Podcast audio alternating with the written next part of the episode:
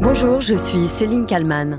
ChatGPT, on a un problème. Un problème avec l'intelligence artificielle. Il faut appuyer sur le bouton pause pour définir les règles du jeu. Ce n'est pas moi qui le dis, mais les plus grands experts du secteur. La raison L'intelligence artificielle serait dangereuse pour l'humanité.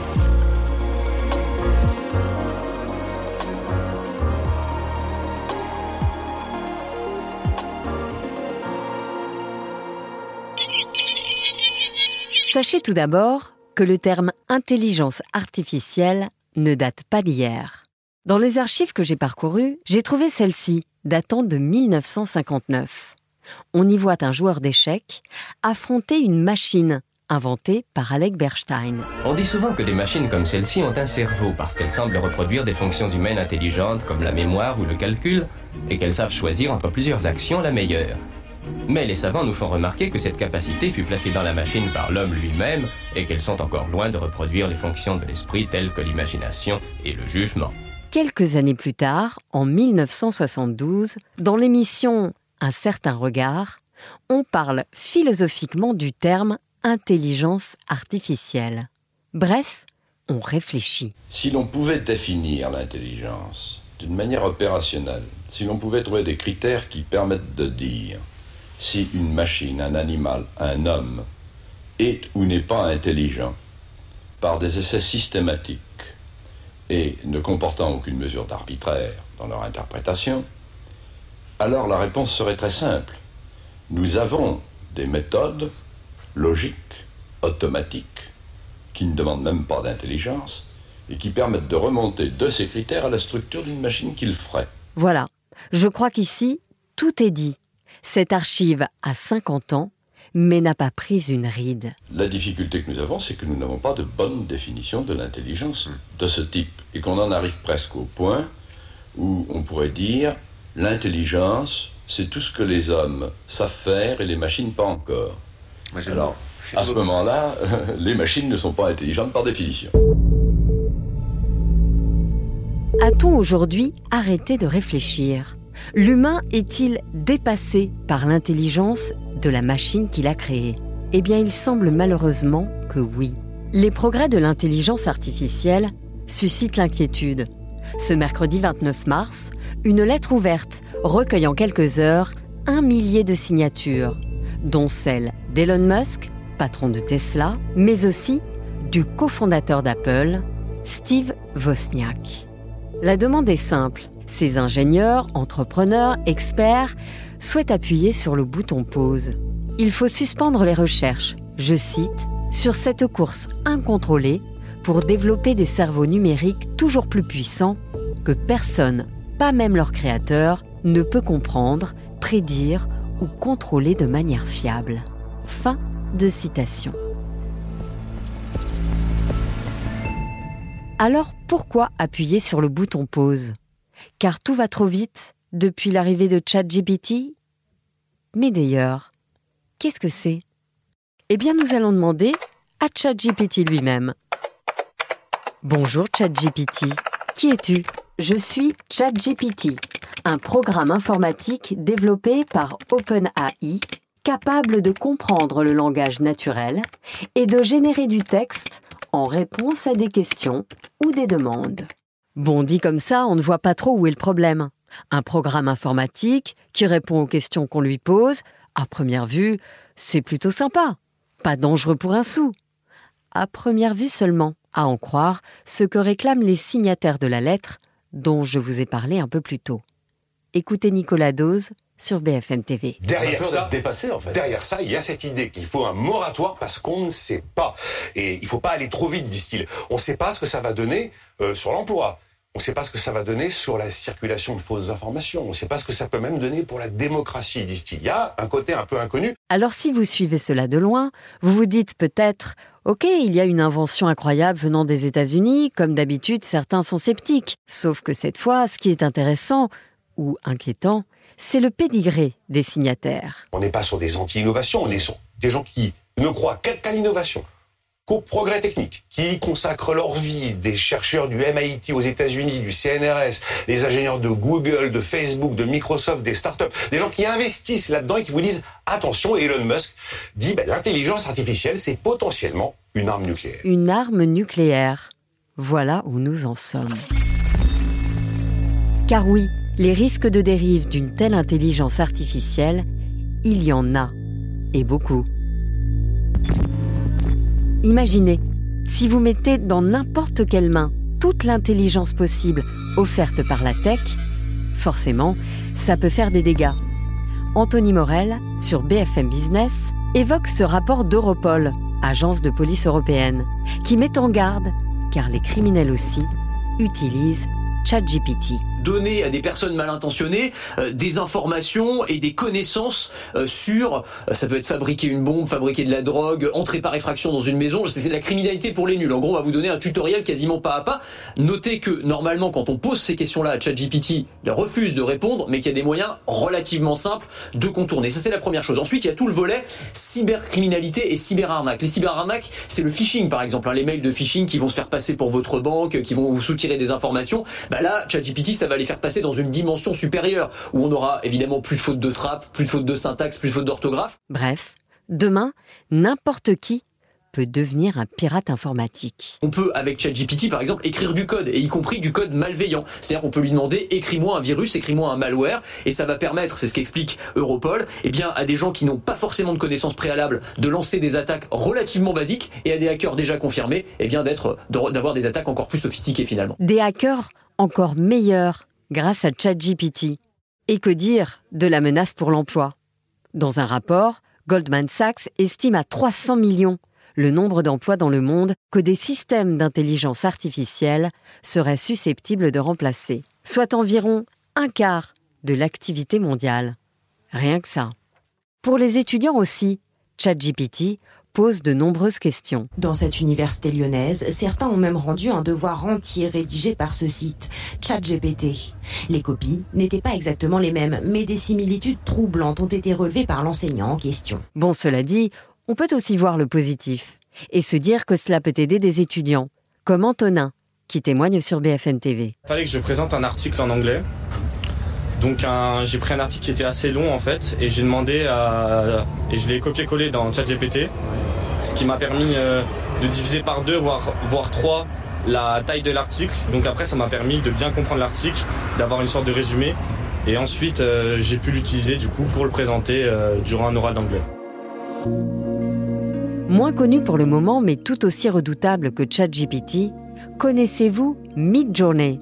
Le principe est le même mais pour créer cette fois des illustrations. Ça peut être amusant d'imaginer un chat qui discute avec un chien devant une vieille maison dans le style Disney. Mais le programme est tellement bien fait que mid-journée vous permet aussi de bidonner des photos à la perfection. Cela en devient effrayant. Écoutez Marie Gentric sur BFM TV. On peut voir euh, le président Emmanuel Macron euh, au milieu euh, de Paris en feu. On peut le voir en train de se battre avec des manifestants pris à partie ou encore carrément en train de ramasser les déchets. Sauf que bon, hein, tout ça n'a jamais eu lieu, ce ne sont pas des photos, ce sont des images qui ont été fabriquées par une intelligence artificielle. L'IA, l'intelligence artificielle, est désormais à la portée de tous. Et c'est bien là que se situe le point de bascule. Bon, bah moi je vous laisse. C'était mon dernier titre à la une. Je cède la place à René. Bonjour, je suis René, la remplaçante de Céline Kalman. Sachez que je serai meilleure qu'elle dans le récit du titre à la une, alors à demain. Alors, je lui laisse ma place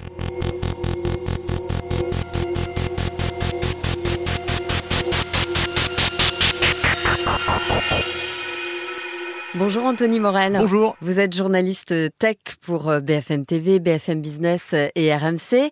Euh, Anthony, à en croire ces experts de l'intelligence artificielle, ChatGPT serait potentiellement dangereux pour l'humanité. Euh, leur idée serait donc de faire une pause pour euh, imposer des garde-fous, définir les règles du jeu avant de se lancer vraiment. Oui, c'est ça. Alors, c'est ce qui est intéressant au-delà de cette idée de la pause, qui pour moi est un peu dérisoire et est un peu un vœu pieux, parce que personne ne va s'arrêter de faire des recherches pendant six mois, c'est très clair. Mais c'est de voir de qui vient cette lettre ouverte C'est pas n'importe qui quand même les signataires, c'est des chercheurs en intelligence artificielle de haut niveau, c'est ceux qui sont au cœur du réacteur. C'est ceux qui, j'allais dire, sont les cerveaux derrière l'intelligence artificielle. Ils savent, ils connaissent le sujet par cœur et eux nous disent euh, attention les gars, la technologie, elle va un peu vite et c'est pas à nous de jouer les apprentis sorciers. Nous, les ingénieurs, les chercheurs, il faut une réflexion à l'échelle de la société parce qu'il y a des enjeux qui dépassent le simple fait technologique. Euh, c'est des enjeux économique. Euh, il y a des emplois qui vont disparaître probablement. Donc voilà, euh, qu'est-ce qu'on fait? Voilà des gens qui vont être dépassés par l'intelligence artificielle et dont les emplois vont être remplacés. Il va y en avoir. Il y a une étude de Goldman Sachs qui est parue cette semaine qui nous dit que 300 millions d'emplois vont être remplacés par l'IA. C'est pas pour ça qu'il faut paniquer. Il y en a d'autres qui vont être créés. Il va y avoir de la destruction créatrice, mais c'est un vrai enjeu. Il y a un enjeu démocratique. L'enjeu démocratique, c'est de dire avec ces nouveaux outils d'intelligence artificielle, on va pouvoir, par exemple, propager des fake news à grande échelle. Et c'est déjà le Et cas. c'est déjà le cas. Je veux dire, avec un langage naturel absolument incroyable, qu'on va coupler avec ce qu'on appelle des deepfakes, la possibilité de créer des, des montages photos ou vidéos absolument dingues. Je ne sais pas si vous avez vu ces images. D'ailleurs, oui, j'allais vous parler de la, de la photo du pape Oui, avec cette doudoune. anorak, là, incroyable. Cette doudoune blanche euh, qui, qui paraît vraiment réelle. On se dit, ah tiens, c'est bien fait. Et en fait, c'est faux. Et en fait, c'est faux. Il y a eu des images, il y en a plein. hein. Il y a celle de Donald Trump euh, qui essaye de s'échapper, qui est soi-disant arrêté par la police et qui essaye de s'échapper. Moi, je vais vous faire un aveu. hein. Euh, Pourtant, je m'intéresse de près à ces sujets. Je me suis déjà laissé prendre en, voyant des images qui ont été fabriquées. Alors, on parle beaucoup de ChatGPT, mais là, c'est un autre outil qui s'appelle Midjourney. Il y a Dali aussi, hein, donc qui crée des images à partir de textes que vous lui donnez.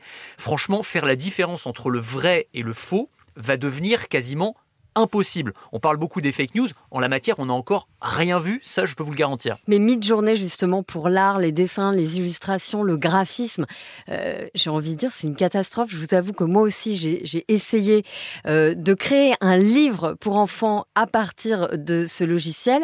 Les résultats sont sidérants. Ah, C'est incroyable. Et il y a tout un business hein, qui s'est mis en place autour de ça. C'est-à-dire, il y a des gens qui font leur petit business.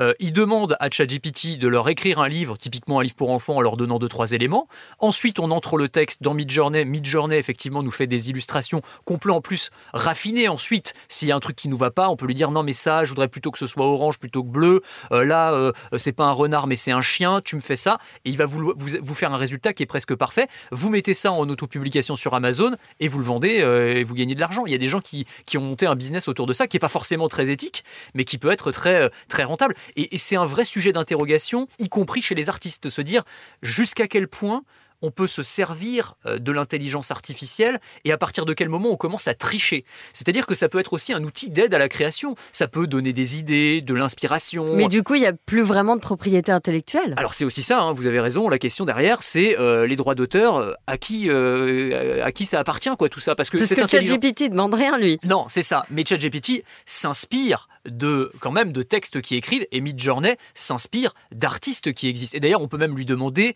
euh, dessine-moi telle euh, chose dans le style de. Il peut même imiter le style de certains artistes. Même écris-moi un livre à la façon d'Albert Camus, par exemple. Exactement. Alors pour l'instant, les résultats, il faut être honnête, sont pas incroyables. Je ne crois pas que ChatGPT gagne un prix Nobel pour l'instant. On verra ce qu'il en est dans 5, 10 ou 15 ans. Il faut toujours se rappeler, hein, quand on voit, on pointe un peu du doigt parfois les défauts de ces intelligences artificielles qui parfois déraillent, racontent un peu n'importe quoi, euh, donnent des réponses à côté de la plaque, se dire qu'on est au tout début et qu'on n'a encore rien vu. Ça va devenir complètement fou, là, ça va être exponentiel dans les 5-10 ans qui viennent. Mais nous, euh, journalistes, on peut même imaginer qu'un jour, on sera remplacé par une intelligence artificielle. Alors, je pense qu'il y a des postes qui pourraient être potentiellement remplacés, et d'ailleurs, c'est déjà le cas. Alors, vous avez peut-être vu que le groupe Axel Springer, qui est un grand groupe de médias, euh, a supprimé des postes, et en assumant d'ailleurs le truc, en disant, euh, bah, en fait, il y a des postes de journalistes qui sont redondants, qui n'ont pas tellement de sens, ce qu'on appelle euh, dans notre jargon le bâtonnage, c'est-à-dire le fait de reprendre une information qui existe déjà, et puis la retouiller un peu sous une autre forme. Bah ça, en fait, l'intelligence artificielle, elle peut le faire à notre place. En revanche, ce qui ne pourra pas être remplacé chez les journalistes,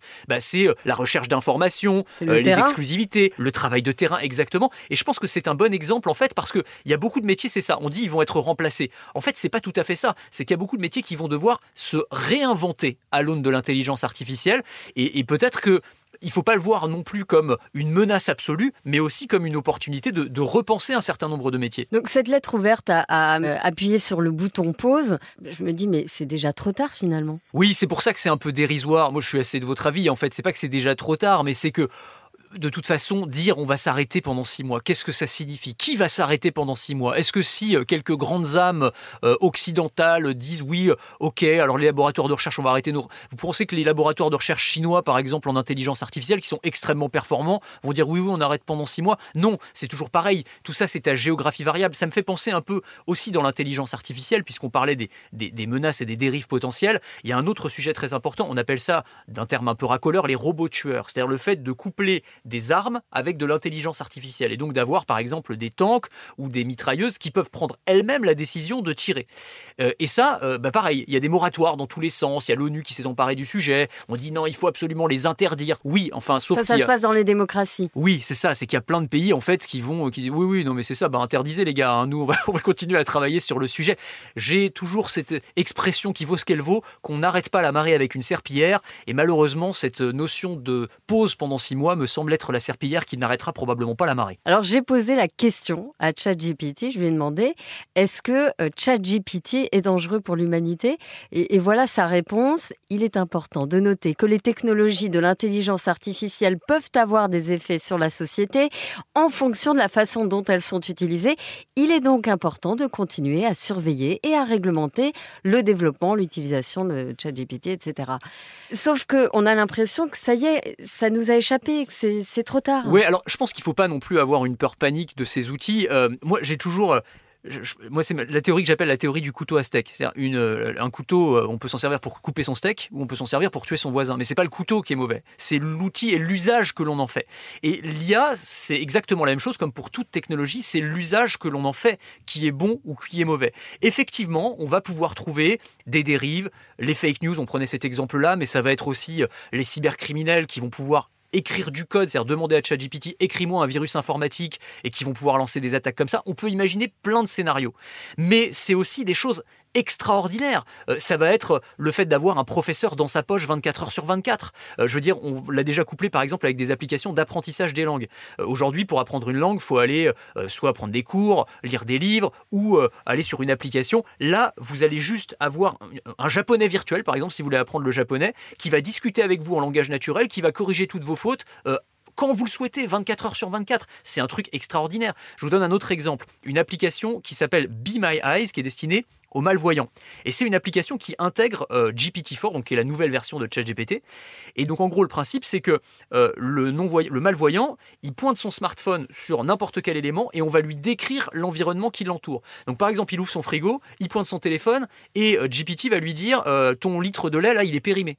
Ça, c'est un truc de fou. Voilà, c'est un truc qui va changer la vie en fait. Donc vraiment, moi j'aime bien. Je suis technophile, ça ne vous aura pas échappé. Donc j'aime bien voir le verre d'eau à moitié plein plutôt que le verre d'eau à moitié vide effectivement des dérives potentielles, elles sont réelles. Enfin, je veux dire, il va falloir s'interroger sur toutes ces questions, sur les, les enjeux économiques, sur les enjeux euh, de sécurité, de cybersécurité, etc.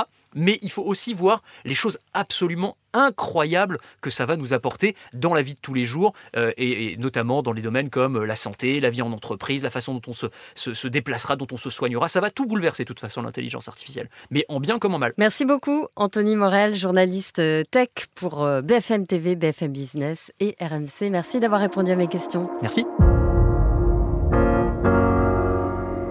Merci à Sophie Perwaguet pour le montage de cet épisode et merci à vous de l'avoir suivi. Rassurez-vous, je serai à nouveau là demain pour vous présenter un nouveau titre à la une.